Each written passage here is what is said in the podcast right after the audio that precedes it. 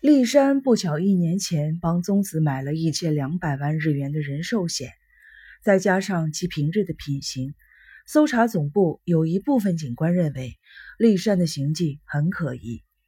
早在一开始，总部里就有些警官们持一派的说法，认为立山的嫌疑颇大。这一派警官选择采用荻野光治的供词。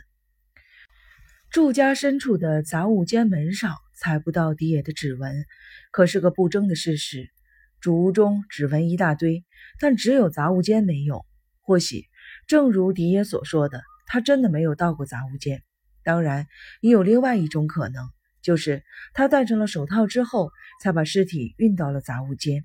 如果真是这样，为什么不在一开始撬开厨房后门的时候就戴上呢？那样做不是更完美吗？迪野说：“他没戴手套，听起来像真话。”迪野说：“侵入立山家只是希望能跟宗子两人独处，并找机会告白。假设他为了这个目的进屋，却因为宗子抵抗，所以将他绞杀之后，也应该会完成他当初的心愿才是。参照以往类似的案件中，奸淫呈现假死状态的被害者或死后奸尸的比例是相当的高的，但迪野并没有这么做。”也就是说，正如他所言，宗子并不在屋内。归纳最后所有的线索后，可以推测，迪野闯入的时间点为二月三日的晚上八点。其实，宗子已经断了气，而尸体早就被丢在杂物间了。有某一群人抱着这种看法：家里丝毫没有被翻动过的痕迹，所以不是强奸案件。实际上，屋内的指纹只找到了立山夫妇跟迪野的。其他当然还有一些无法辨识的旧指纹，一方面是时间太久远，早已不可考；再加上与案件无关，所以将之排除了。杂物间的门上，除了宗子的指纹之外，还踩到了立山新的指纹，这很合理，是立山在六日晚上搜寻杂物间时留下的，是他发现了宗子的尸体。迪野这条线消失以后，嫌疑最重的人除了立山之外。没有别人了。不久前才帮宗子投了保，再加上他平时放荡不检点的行为，种种迹象使得矛头纷纷的指向了他。石子主任本人便是偏向这种说法。这么回想起来，巡警对当时来警察局报案时立山的印象也是异常的冷静。虽然发现不在家的老婆其实已经被谋杀了，普通人应该会无法自制，十分慌乱才对，不是吗？警察局的巡警甚至认为他只是来问路而已呢，这难道没有一丁点的不自然吗？立山二月二日晚上到福岛的迪野家过夜后，隔天便搭乘火车回到了仙台，所以他不可能在二日晚上回到东京自家谋杀妻子。不过，如果是在这天的前后几天呢？在调查员前往现场进行彻底搜查中，立山一月二十六日出差到仙台以后的行动如下所述：二十六日，上野车站特快车九点发车离站，十二点五十八分抵达仙台，到分店露个脸之后，到市中心拜访老客户。晚上六点左右跟分店同事见面吃饭，十点入住市中心的金川旅馆，确认属实。二十七日。九点半出旅馆，十点到分店，中午前在分店洽谈，下午回到市区，七点半左右回到同一家旅馆，十点半左右就寝，没有外来访客，确认属实。二十八日九点半出了旅馆，搭仙台十点发车的特快车，十一点二十三分抵达一之关，拜访市内的老客户，下午六点左右入住市内的竹本旅馆。九点左右就寝，确认属实。二十九日七点从旅馆出发，一之关八点发车，九点三十二分到达仙台。仙台特快车十点零六分发车，十一点四十四分抵达山形，拜访山形市内的老客户。山形十八点四十六分开车，十九点十一分抵达天童，入住建馆。当晚八点半左右，透过旅馆的总机打电话回东京的家中，通话时间约三分钟。十点半左右就寝，确认属实。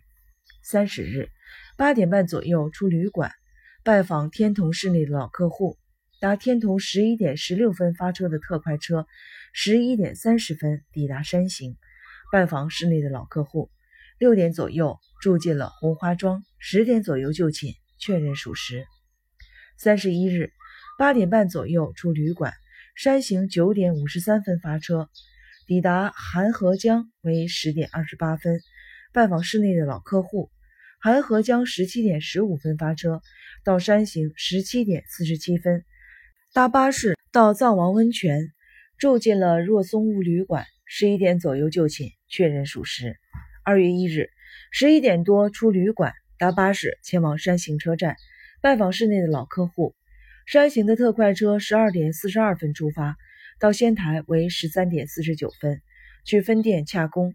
下午十点左右入住市内青柳旅馆，确认属实。二日九点左右出旅馆，搭仙台特快车十一点十一分发车，十二点零九分抵达福岛。前往海产贸易公司拜访山下喜事，下午两点半出店门，接着拜访市内老客户，前往伊东电机公司。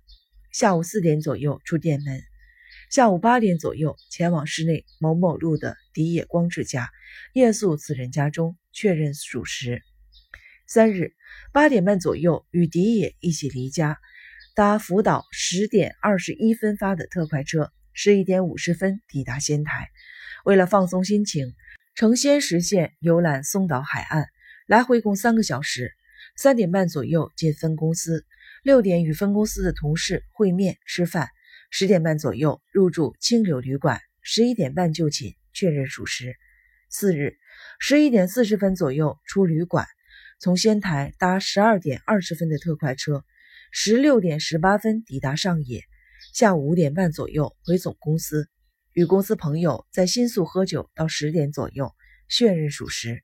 五日早上快十点开车上班，在外头谈生意。下午八点二十分钟左右在浅草看电影到十点多，然后回家。六日上午十点去上班，下午五点下班，发现妻子的尸体，特此呈报。这个列表底下标示的确认属实，是搜查探员出差到东北后，根据立山的说辞进行搜证后的结论。比如找与他谈生意的老客户、仙台分店店员、旅馆员工等人问话等。至于搭乘过哪班列车，则依他所言记录下来。但因为找不到曾与他同乘的旅客，所以至今仍无法确认是否属实。还有一点值得注意。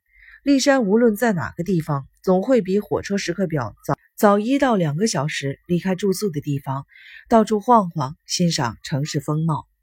他表示是为了观察各公司用车的普及率，因为除了火车，没有其他交通工具可搭乘。他说的似乎是实话。至于入住各旅馆的时间或与客户访谈的时间，都准确无误，与列车时刻表也吻合，特别是在多雪的东北地区。没有长距离的客运。再者，因为警方认为宗子是在一月三十一日中午以前仍然活着，所以这张行动列表并不包含此日以前的行踪。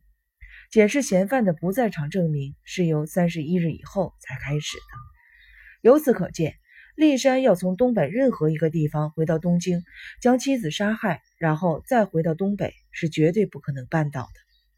即便利用飞机往返仙台也来不及，就算是搭机省下了点时间，但赶到各地拜访客户或入住各个旅馆的时间，肯定就会有所出入。换个角度想想，有没有可能立山四日出差回家，夜里才行凶的呢？他在新宿跟朋友喝到十一点左右才回到家里，不排除他在夜里犯案的可能性。妻子失踪，既然可以这么无所谓。然后又过了五日，整整一天，一直到六日才打电话去静冈小姨子昌子那里询问自己老婆有没有到他家。要说哪里不自然，应该是他处理这件事的反应不自然。不过，如果照此推论下去，跟解剖报告的死亡时间又不吻合了。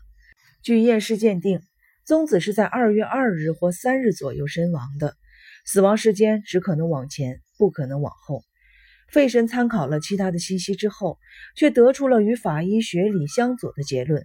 怎么能无视法医学者的专业呢？这个假设因此也受到了猛烈的抨击与嘲笑。到此为止，石子主任改变了原本的侦查理念，放弃所有非科学的调查方法，因为被害者的死亡时间应遵从解剖法医的意见。那么回头再看一次，从一月三十一日到二月三日，立山敏夫的行动调查报告。无论是哪一天，他都来不及回东京把妻子杀了，不是吗？特别是三十一日那天，他还住在韩河江的藏王温泉呢。一日回仙台住，二日住福岛的迪野家，三日回仙台，当日来回松岛，晚上与分店的人共进晚餐，回市区内的旅馆休息。类似这种情况的证据多如牛毛，只要有一个不在场的证明。所有指向立山的怀疑也就随之烟消云散了。搜查行动中惯用的文字语汇，的确让人感觉到铿锵有力的真实感，但此刻一堵墙却耸立在大家的面前。